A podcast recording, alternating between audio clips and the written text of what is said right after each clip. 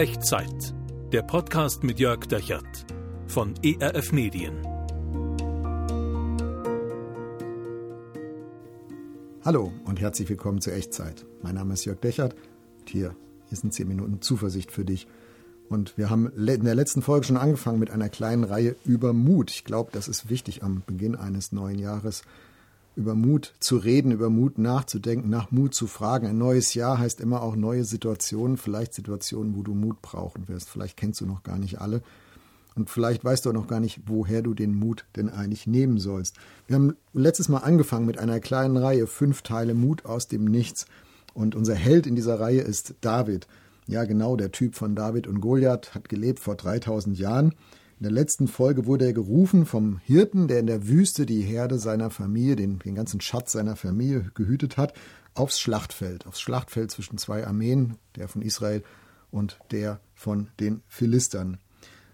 Ein Schlachtfeld, auf dem jeden Morgen und jeden Abend ein Riese auftritt, Goliath, ein Mann wie ein Baum aus der gegnerischen Armee, und der verhöhnt die Israeliten jeden Morgen, jeden Abend.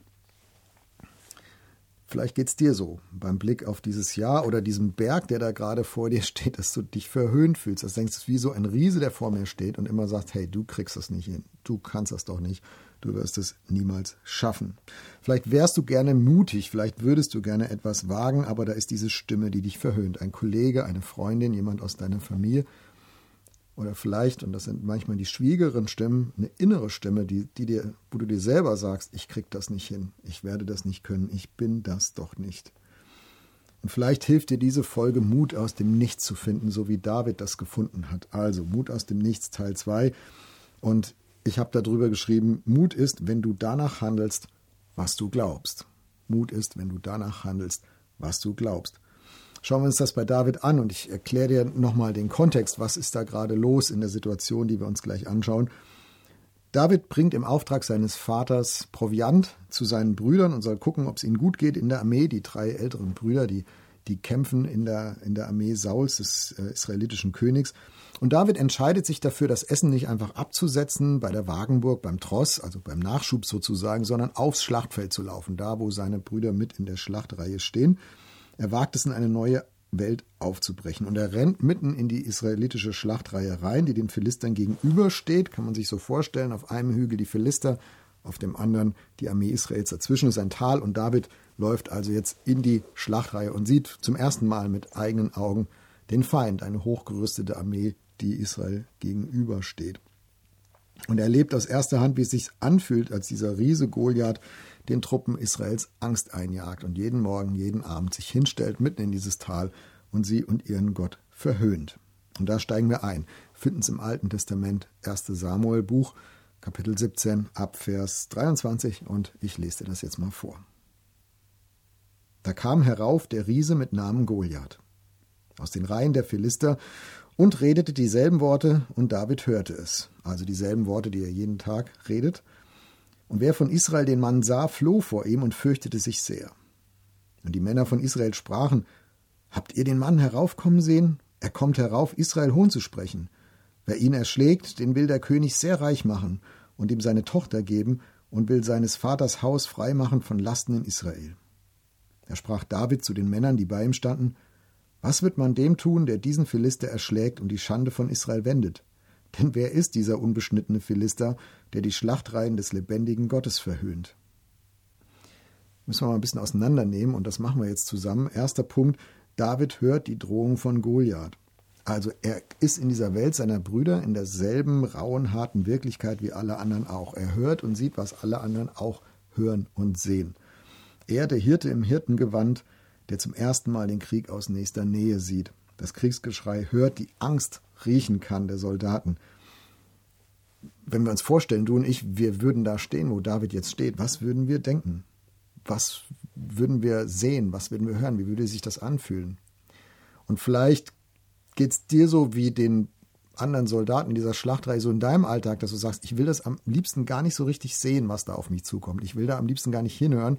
Ich will davon nichts hören. Ich will das irgendwie betäuben. Ich will das ausblenden, verdecken, verdrängen. Aber David weiß, Mut kommt nicht aus einer verdrängenden Wahrnehmung. Mut kommt nicht dadurch, dass wir die Augen zuhalten und ähm, es nicht sehen wollen. Mut kann erst in der Konfrontation mit der echten Wirklichkeit entstehen. Und David stellt sich dahin und er sieht, was alle sehen und er hört, was alle hören, er riecht, was alle riechen, aber seine Reaktion ist eine ganz andere. Die Reaktion der Soldaten ist, sie reagieren in ihrem Denken komplett im Hier und Jetzt, in dem, was du sehen und anfassen kannst. Das, was sie jeden Tag, seit 40 Tagen, jeden Morgen, jeden Abend sehen und hören, das, was sie machen, das durch, was sie schon immer durchmachen, die Furcht vor Goliath, die Flucht von dem Ort, von wo aus man dem Blick des Riesen ausgesetzt ist. Ich stelle mir das so ein bisschen vor wie bei Herr der Ringe mit dem Auge Saurons und sie merken auf einmal, oh, der, Go der Goliath guckt mich an, nichts wie weg, jetzt wird's gefährlich. Und dann die Scham, die Schande über dieses eigene Weglaufen. Man ist doch eigentlich Soldat, man steht doch da in der Schlachtreihe eigentlich, um Israel zu verteidigen und dann läuft man vor diesem Riesen weg und hat Angst. Und wer Angst hat, redet manchmal viel und die äh, Soldaten reden tatsächlich viel und sie unterhalten sich untereinander und sagen, hier wisst ihr nicht, also wer den Riesen bezwingt, dem wird der Saul reich belohnen, er wird ihm seine Tochter zur Frau geben, er wird ihm die Steuerlast seiner, der, der Familie äh, erleichtern oder erlassen ein Leben lang. So ein bisschen wie im Märchen, ne, das halbe Königreich. Äh, und auch das sind alles Dinge, die sind im Hier und Jetzt. Also die Soldaten sehen die Gefahr, den Riesen im Hier und Jetzt. Und sie sehen auch das, was auf der anderen Seite der Waagschale sozusagen liegt. Also der Gewinn, wenn man, wenn man die Angst überwinden würde, auch im Hier und Jetzt. Also da geht es um Geld und da geht es um die Tochter des Königs und da geht es um Steuerbefreiung. Und die Soldaten versuchen ihre Motivation, den Mut daraus zu ziehen, dass sie das beides auf eine Waagschale legen und hoffen, dass doch irgendwie der mögliche Gewinn schwerer wiegt als die Gefahr, als das Risiko. Und sie kriegen es nicht hin. Der Goliath ist einfach zu bedrohlich, also selbst aller Lohn des Königs und die Tochter des Königs und die Steuerfreiheit können das nicht aufwiegen. Aber dieser ganze Vergleich auf beiden Seiten der Waagschale, der läuft nur in dem, was sie sehen können und anschauen können. Also, ich glaube, wir alle gehen so um, wenn wir versuchen, Mut zu finden, mit einer Situation, wo wir versuchen, Mut zu finden. Wir legen das auf eine Waage, auf die eine Seite das Risiko, auf der anderen Seite die Belohnung oder den möglichen Gewinn. Und dann versuchen wir das irgendwie abzuwägen. Aber Mut entsteht nicht dann, wenn Belohnung das Risiko überwiegt, sondern Mut ist, wenn ein ganz neues Denken Einzug hält, ein ganz neuer Gedanke oder ein ganz neuer Glaube. Also Mut ist nicht, wenn die Waage auf die gewünschte Seite kippt, sondern Mut ist, wenn du danach handelst, was du glaubst, wenn ein neuer Gedanke, eine tiefere Überzeugung die Kontrolle übernimmt und die Waage komplett beiseite räumt. Und das ist das, was bei David passiert. Das ist der dritte Punkt. David, David guckt nicht im Hier und Jetzt. David hört sich nicht diese Belohnungen an und sagt, ja, wenn das so ist, Tochter des Königs und viel Geld und Steuerfreiheit für meinen Dad und seine Herde, okay, dann mache ich's. David, David spielt gar nicht dieses Spiel mit der Waage, sondern was sagt David? Wer ist dieser unbeschnittene Philister, der die Schlachtreihen des lebendigen Gottes verhüllt? Also David schaut über das Hier und Jetzt hinaus, über seine Angst und das Geschrei und den Geruch und sogar die Belohnung. David schaut in die unsichtbare Wirklichkeit Gottes. Und er nimmt sie auch für Wirklichkeit. Und er sagt sich, hey, wenn es wirklich stimmt, dass Gott der Gott Israels ist, und wenn es wirklich stimmt, dass Gott uns in dieses Land geführt hat, das ehemals das gelobte Land war, und dass, dass die Philister uns jetzt streitig machen sollen, wenn all das wirklich wahr ist und weil all das wirklich wahr ist, deshalb verhöhnt dieser Goliath doch nicht nur unsere Armee. Deswegen legt er sich doch eigentlich mit dem lebendigen Gott selbst an. Und ganz ehrlich, diesen Kampf kann auch ein Goliath doch eigentlich nicht gewinnen.